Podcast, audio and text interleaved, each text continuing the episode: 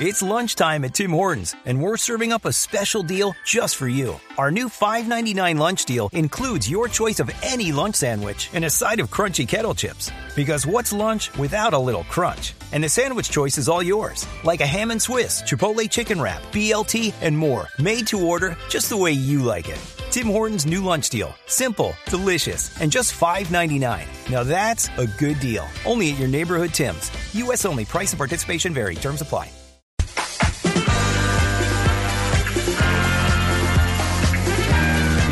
Un, dos. Volvió Nelson.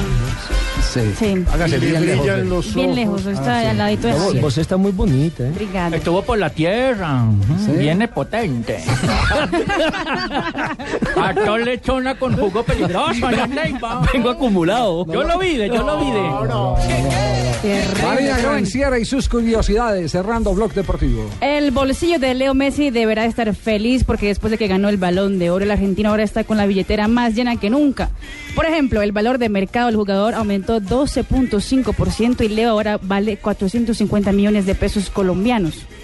Estimados. 450, muy barato. 450 millones de pesos colombianos. ¿Vale qué? Leo Messi No, va a comprarlo. sí. 450 mil. será. Mil 50, millones. mil millones, es- mil Ah, millones exactamente. Ah, Eso es lo que yo me gano vendiendo lechón allí en purificación. Mil millones, ese me faltó. Cayó al Real. sí. Y minutos después de su título, como ya hablaron ustedes, la marca italiana Dolce y Gabbana lo contrató como chico propaganda. De hecho, el traje de bolitas era de la marca italiana. Me imagino a Ricardo Rego presentando con destino.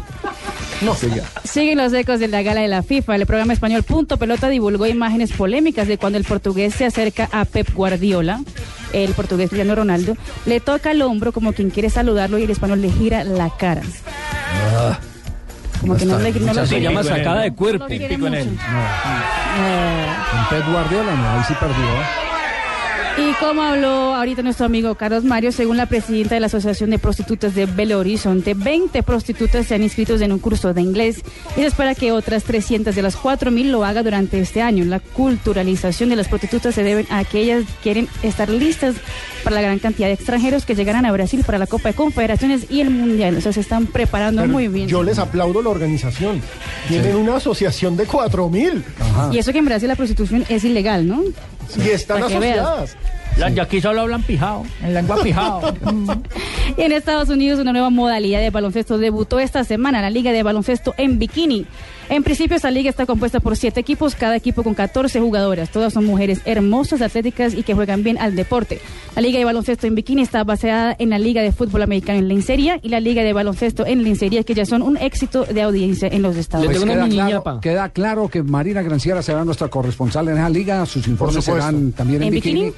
Exactamente, en bikini. Una mini, una minilla pasada. ¿Quién hizo trampa en la votación para el balón de oro? ¿Quién? Cristiano Ronaldo, lo descubrieron. ¿Por qué? Él no podía votar por él mismo como ¿Se capitán. votó para mismo? Entonces no, llegó y se, se declaró impedido y puso al, ca- al segundo capitán Bruno Alves a que votara por él. Ah. No, no, no, no, no, no, eso, no es, eso no es ninguna trampa. Él estaba lesionado, luego no estaba ejerciendo como capitán y Bruno Alves asumió la, la capitanía.